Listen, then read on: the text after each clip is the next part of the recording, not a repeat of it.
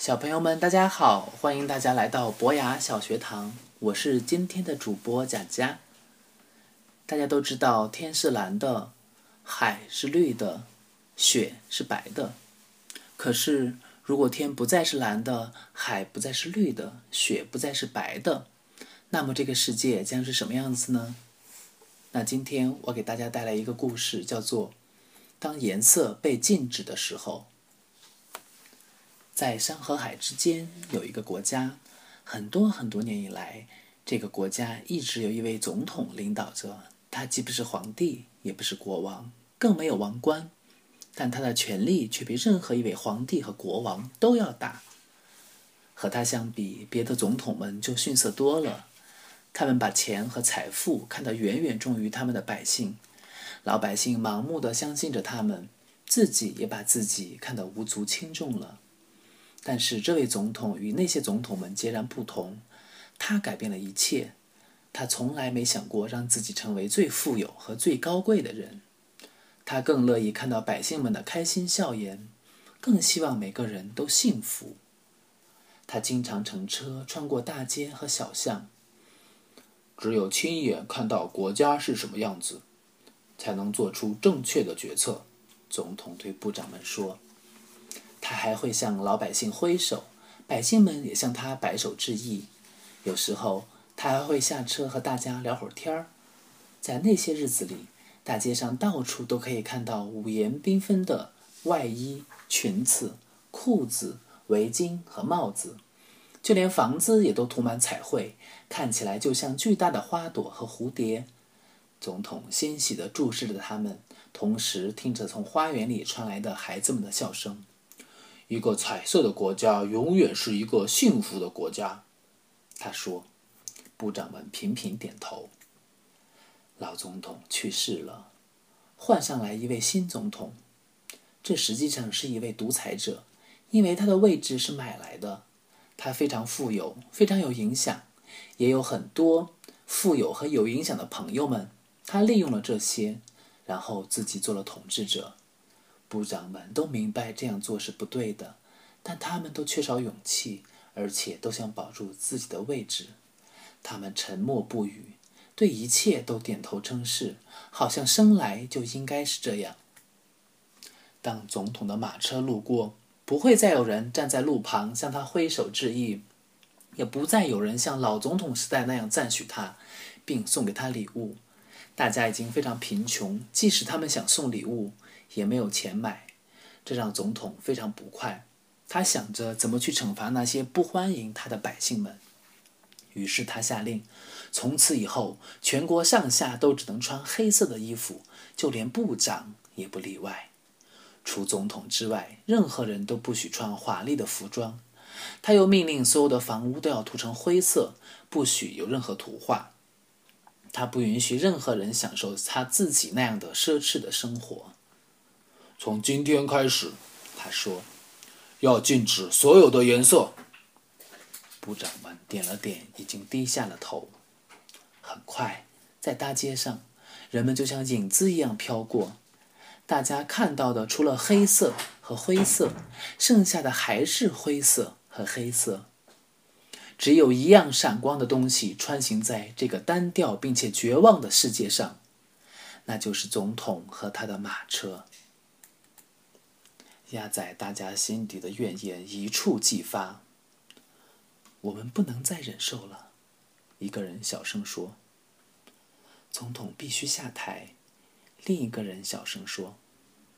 但是如果有人要反叛，哪怕只是在心里想一想，也会被囚禁。监狱里已经爆满了，总统不得不建造新的监狱。那些来自颜色没有被禁止的国家的游客。被遣送回国，任何人不允许再进入颜色被禁止的国家。本国的百姓也禁止出国旅行。人们的内心也同城市和乡村的颜色一样，全都是灰色的。他们弓着身子，蹑手蹑脚地走在没有笑声的大街小巷。开始，大家还时而聚一聚，在一起聊一聊，但很快。没有人再敢把自己内心的想法说出来，就好像所有的墙壁都有耳朵一样。只要谁一发牢骚，马上就会出现警察把他带走。人们彻底沉默了。但总统并没有就此罢休，就连那些唯一能够让百姓们快乐的五颜六色的鲜花、树木和灌木，也被连根拔掉、刨掉或者被锯掉了。只有那些环绕着白色宫殿的花园是五颜六色的，一堵高墙挡住了百姓们的视线。如果有谁胆敢爬上高墙，仅仅是为了看上一眼，满足一下按耐不住的好奇心，也会被警察抓住，送进监狱。人们越是忧伤和压抑，总统就越开心。他的聚会和庆典经常通宵达旦，大街上越是安静，宫殿里的笑声就显得越加响亮。唯一让总统不能摧毁的就是彩虹。每当雨过天晴，人们就会跑出屋子，等待着彩虹的出现。他们尽情地享受着那美丽的颜色，感觉似乎又回到过去的美好时光。就在这个瞬间，他们忘记了可怕的总统和警察，也忘记了恐惧。彩虹当然是彩色的。总统跺着脚，大声地咆哮着：“一个彩色的国家是幸福的国家。”但除了我之外，不允许任何人幸福。他叫来了学者。除掉彩虹，学者们说，我们也无能为力，很抱歉。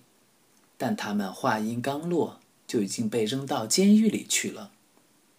总统愤怒地走来走去，长长的粉红色的睡袍拖在他的身后。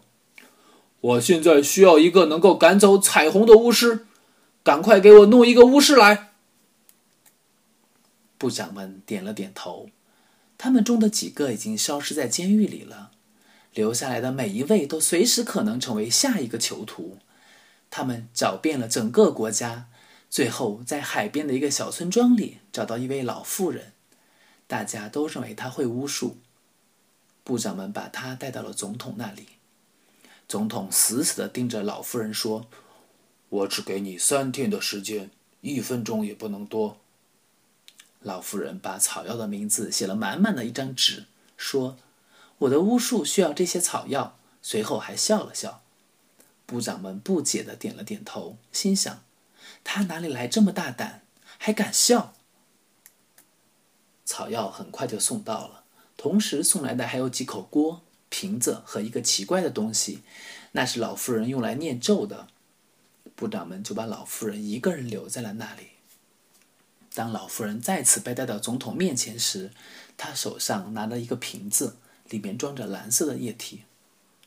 请您把它喝掉。老女人直视着总统说，她的眼睛像瓶子里的液体那样蓝。里面装的是什么？总统问。由于众所周知的原因，他十分多疑。请您把它喝掉。老妇人重复说。您想把彩虹的颜色除掉，这只有通过您自己的意念才能完成。总统舔了舔嘴唇，但他仍然犹豫不决。你自己先尝尝，他说：“我必须确定里面是否有毒。”老女人于是先喝了一口。总统仔细的看着，当他确认什么问题也没有时，就一把夺过了瓶子，一饮而尽。总统喝完后，身体晃了几下，脸色变得苍白。他向四周望去，大厅里的一切在他眼里都失掉了颜色，都变成了灰色，模糊不清。不论是沙发还是座椅，华丽的天鹅绒窗帘、昂贵的地毯、挂在墙上价值连城的画，还是他手上的戒指、胸前闪闪发光的勋章，都黯然失色。家具也没有了光泽。四周的一切都变得那么丑陋和粗糙，外面花园里绚烂的花朵看起来像麦秆一样。总统掐住咽喉，感到无比恶心，心跳越来越快。他按铃叫来部长们：“马上把这个老东西送进监狱！”他喊道：“他得在那里待到，待到。”但只有我才有解药。”老女人平静地说。同时，她拿出了第二个瓶子，里面装着绿色的液体。总统气得身体直发抖，他眯着眼睛想夺过那个瓶子，老女人轻轻地闪开了。当心，他笑着说：“会摔碎的。”总统努力地克制着自己。解药，老女人平静地对他说：“能让所有的颜色都回来。”他笑着接着说：“同时，他还会阻止您再去禁止那些颜色。”只要您一产生这个念头，您就会窒息而死。总统抓住自己的喉咙，他怒吼着，咆哮着，呻吟着，最后跌倒在沙发里。总统必须签字，他要允许颜色重新出现。总统必须签字，他要允许百姓们选举自己的总统。总统也明白，这也就意味着。没有人会再选他。他叹息着，还是把瓶子重新放回了陈边，慢慢的喝了下去。老夫人微笑着看着他，他终生收集药草，研究它们的功能。只有他知道怎么能让总统的眼睛变得暗淡。两到三个小时后，蓝色液体的作用就会逐渐减弱。第三任总统上任后的第一件事就是关闭全国所有的监狱。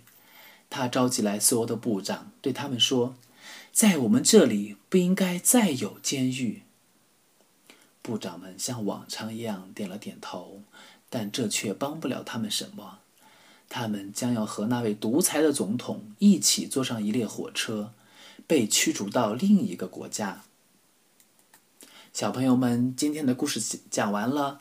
大家想一想，为什么这位总统要禁止大家看到颜色呢？好，小朋友们晚安。